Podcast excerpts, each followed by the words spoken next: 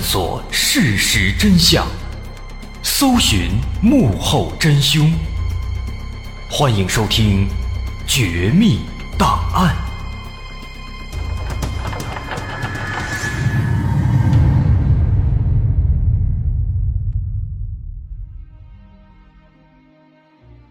还原事实，探索真相。欢迎继续关注《绝密档案》，我是大碗。在上回，咱们介绍了光明会新世界秩序这个神奇的卡牌游戏，说这个卡牌游戏呢具有预测未来的能力，许多大事件都已经被它预测到了，哎，非常的神奇。为此，我们还对卡牌当中对九幺幺事件的预言做了一番分析，发现。确实很有意思，但光说不练个假把式，大伙更想听的呢，肯定还是这些卡牌当中的预言。他到底预言了什么？这些预言的可信度有多高？是单纯的牵强附会，还是真的很贴合实际？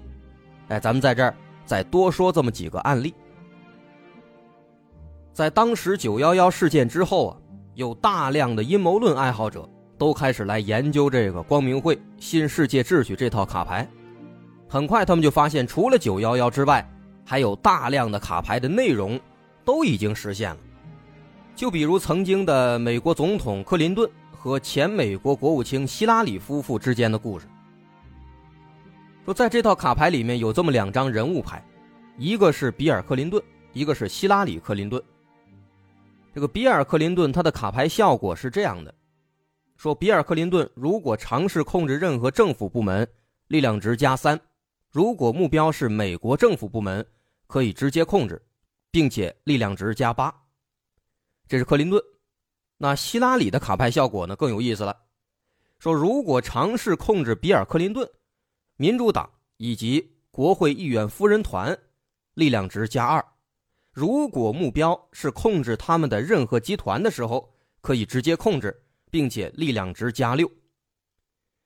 啊，虽然说咱们不太懂这个美国政府部门内部的一些具体情况，但是通过这两张卡牌的效果呀，咱们其实就能够看出来，这其实是在影射美国政府内部的这么一个混乱的关系。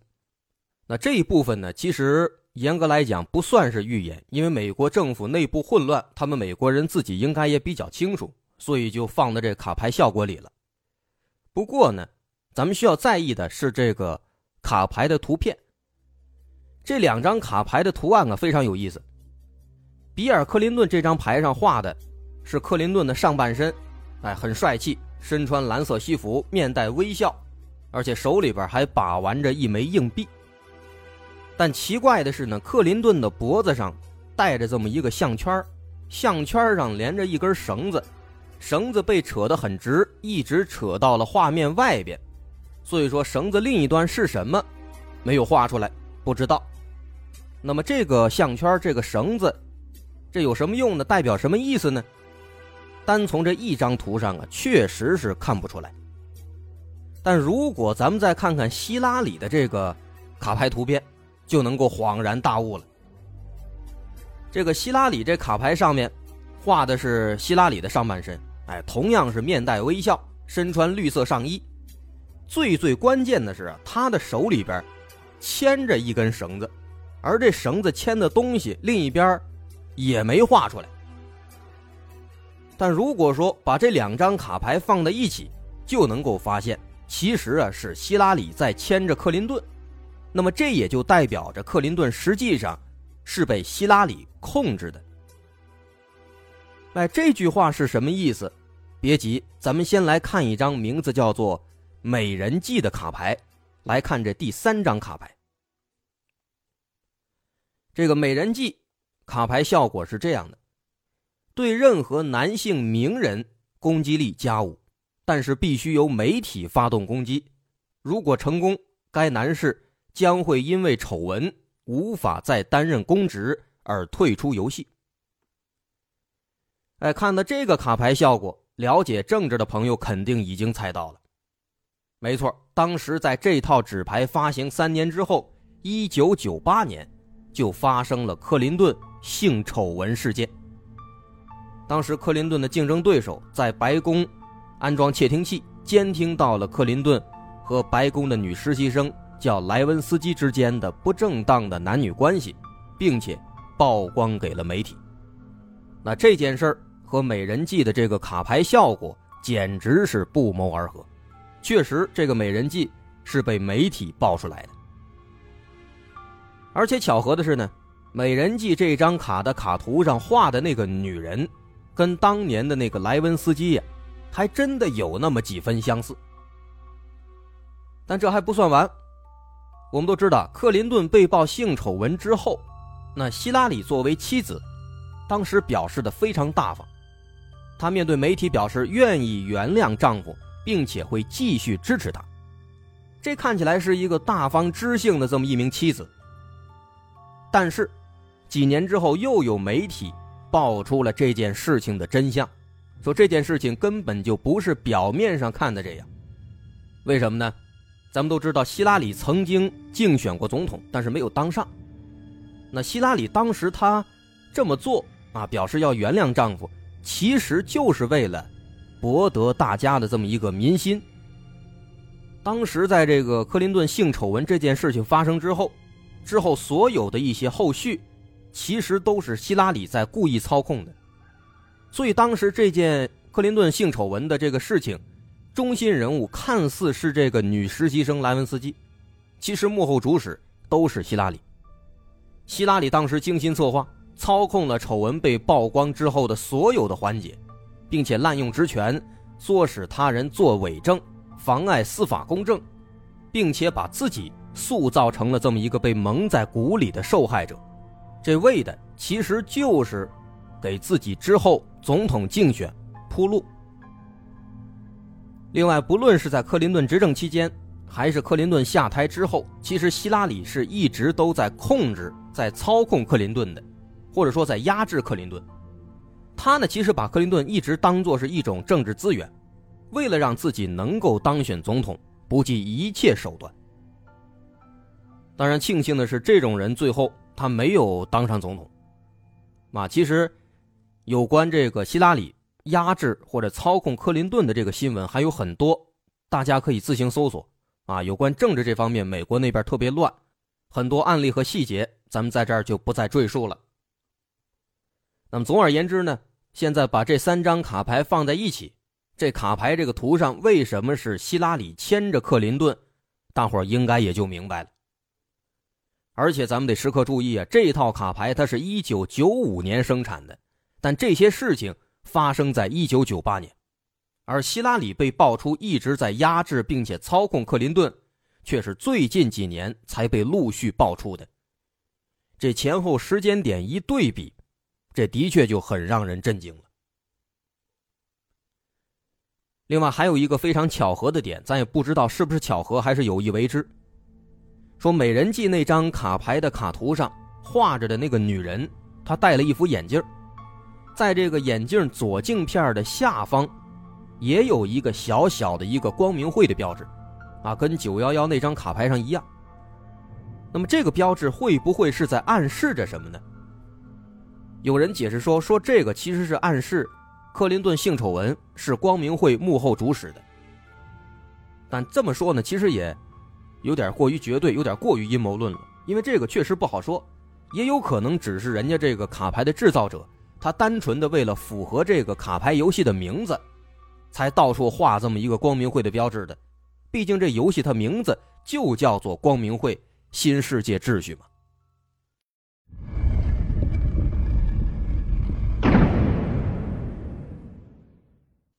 对于不了解政治或者一些年轻的朋友来讲啊。克林顿和希拉里的故事，可能并没有给人那么强烈的兴致，但没关系，这套卡牌的神奇之处还有很多。它的预言不仅仅局限于政治，不仅仅局限于美国，也有其他的国家，比如说咱们中国，有这个中国的卡牌，中国的卡牌名字就叫中国，卡牌图画呢也非常简单直接，左半部分是万里长城，右上角是毛主席。右下角是天安门的一角。这卡牌效果呢更加的简单粗暴，这么写的：中国的资源储量巨大而且丰富，可以给他控制的任何公司组织提供一次额外的行动机会。中国已经存在了几千年，并且极有可能继续存在几千年。任何想要推翻他的行动，哪怕只是一场自然灾难，都将受到二十点生命值的惩罚。哎，这个效果听起来还是很爽的啊！这个预言可以实现啊，可以实现。那除了这个国家牌之外啊，还有不少耐人寻味的卡牌啊。这些卡牌呢，似乎都能够跟一些重大事件联系在一起。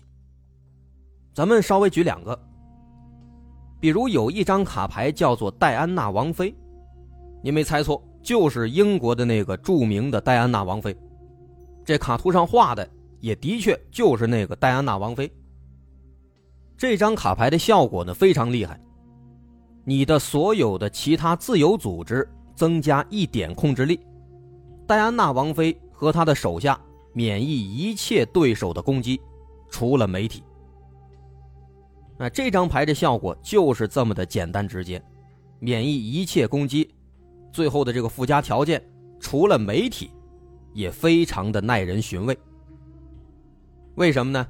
稍微查一下就知道了，戴安娜王妃。死于这套卡牌发行的两年之后，一九九七年，年仅三十六岁。那她是怎么死的呢？是因为狗仔队。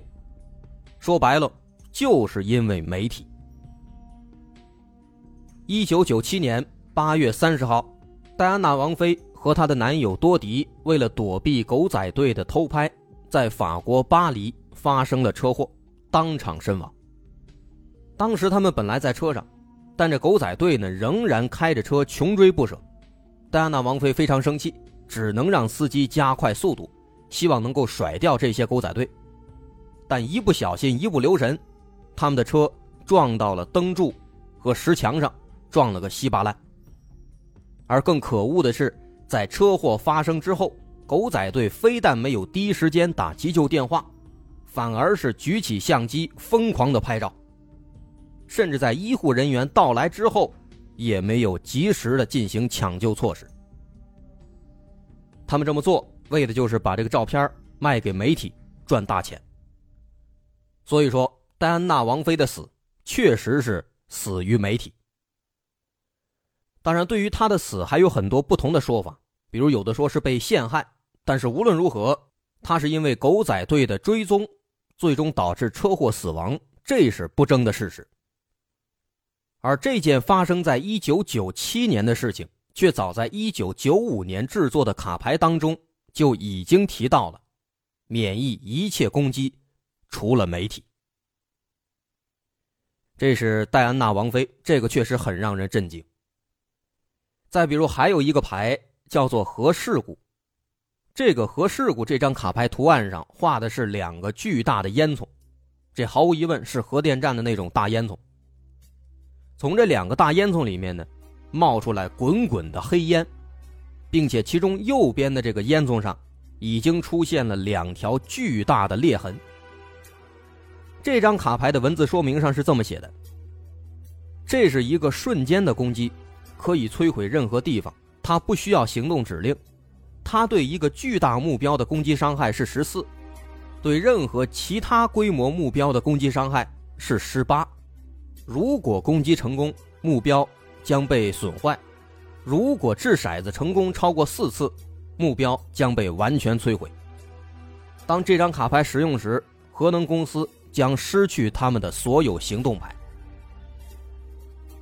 哎，这是一张说是核事故的这么一张牌，卡图上画的呢，毫无疑问就是核电站了。但这个核电站的这个烟囱，有人仔细观察就发现问题了。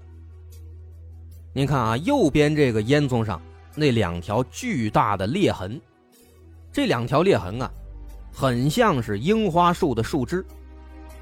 更妙的是，在这个裂痕上，渐渐的泛出来一些，有点像是血一样的红色的一些痕迹。这些痕迹看起来呀，就像是树枝上的樱花。那么提到樱花，咱们最先想到哪儿？不用说，肯定是日本了。而日本。在二零一一年三幺幺大地震之后，紧接着就发生了三幺二福岛核电站泄漏事故。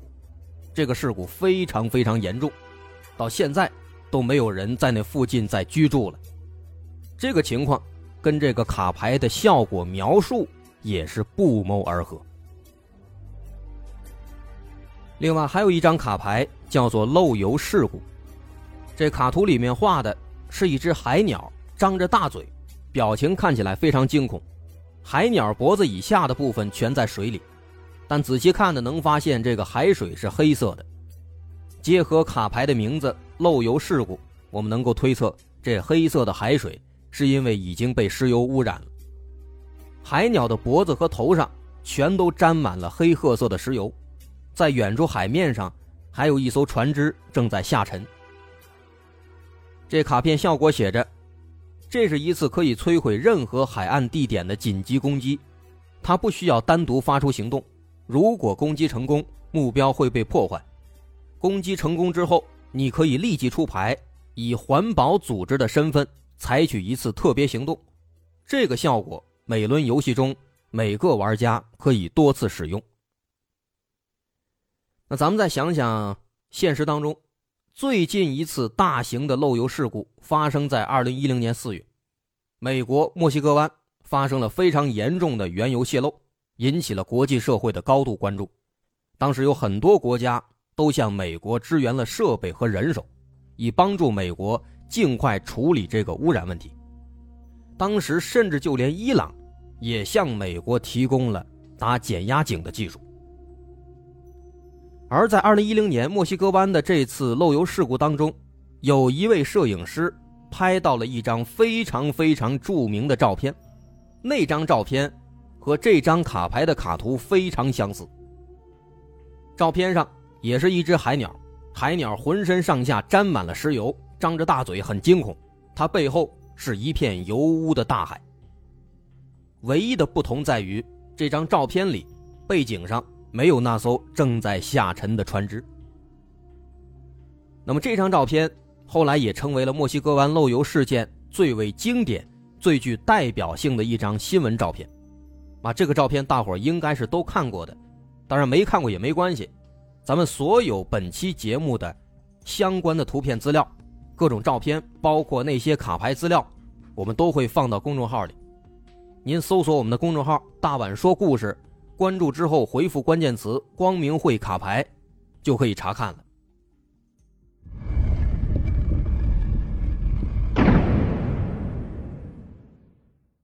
前面咱们说了很多已经实现的预言，或者是跟很多已经发生的大事件有关联的这么一些卡牌。那最后呢，咱们再说两个比较特殊的，这两个卡牌目前都还没有实现，但是有可能快要实现了。一个叫做适可而止，一个叫做组合灾难。这两张卡牌非常非常重要，因为这两张卡牌上的内容，它实现的日期似乎就快要到了。如果这两张牌上的内容最终实现了，那么这套卡牌游戏它真的就细思极恐了。那这两张卡牌，第一张是跟特朗普有关系的，而这张卡牌拿过来一看啊。它真的是让人头皮发麻，因为这张卡牌的图案画的看起来跟特朗普太像太像了。这个卡图上画的是一个跟特朗普非常像的一个在阴影当中的人脸，不过呢，这个人脸面目非常狰狞，看起来像是在大喊大叫。这个表情跟特朗普真的是不能再像了。大伙肯定看过一些有关特朗普的新闻报道。啊，这个报道的照片里面呢，大部分特朗普都是面带表情，张着大嘴在演讲，啊，这个表情跟这卡图上特别像。那，大伙没看过也没关系，可以去咱们公众号“大碗说故事”看看这个配套的图片，回复关键词“光明会卡牌”，别忘了。那这张卡牌的名字叫做“适可而止”，而且就像这个名字一样啊，卡牌的效果描述更加的粗暴可怕。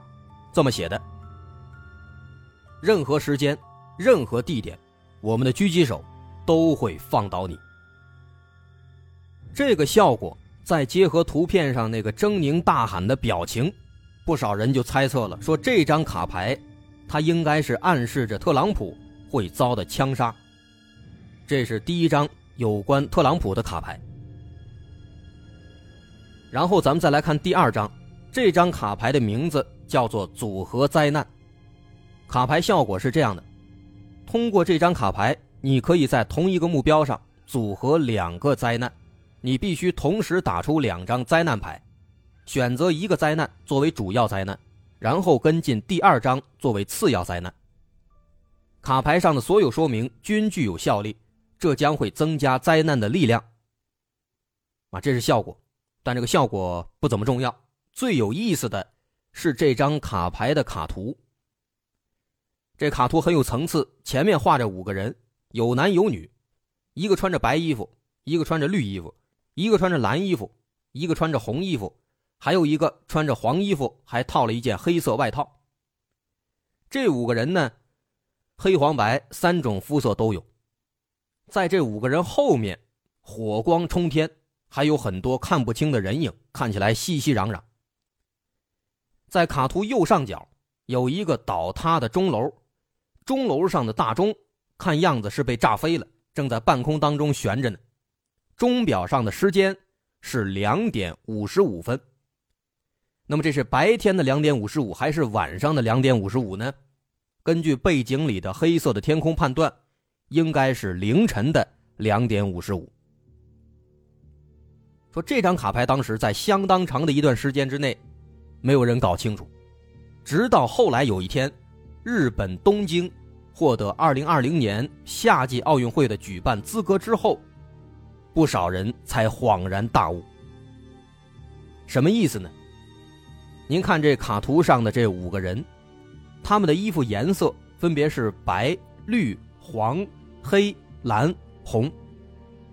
这不正好是奥运五环的颜色吗？有人说不对呀，奥运五环那是五个颜色，你这六个颜色多了一个白色。哎，要我说这您就是少见多怪了。奥运五环确实是五个颜色，但这奥运五环它得有一个底儿啊，这底儿是白色底儿啊。您看这奥运五环那个旗，都是五环，那旗的那个面旗底儿是白色的。那现在。好，基本确定了，有可能是奥运会。那么，怎么确定这个地点是在日本呢？我们看图上那个被炸飞的钟楼，这个钟楼呢是典型的西式钟楼，乍一看啊，有点像是英国的大本钟，但也有细心的朋友经过仔细比对，发现这个钟楼它其实是日本东京银座的和光百货大楼。所以这个卡图的内容就锁定了二零二零年日本东京奥运会。啊，有关这张卡图和日本和光百货大楼的对比，咱们公众号上也有，大伙儿可以看一看。那因此，根据这张卡牌呢，很多人就推测说，这张卡牌也许是在暗示着二零二零年东京奥运会上会发生某些灾难，而且这卡牌的名字。叫组合灾难，这会不会表示祸不单行，将会有不止一场灾难发生呢？这仔细想想，的确是很有意思。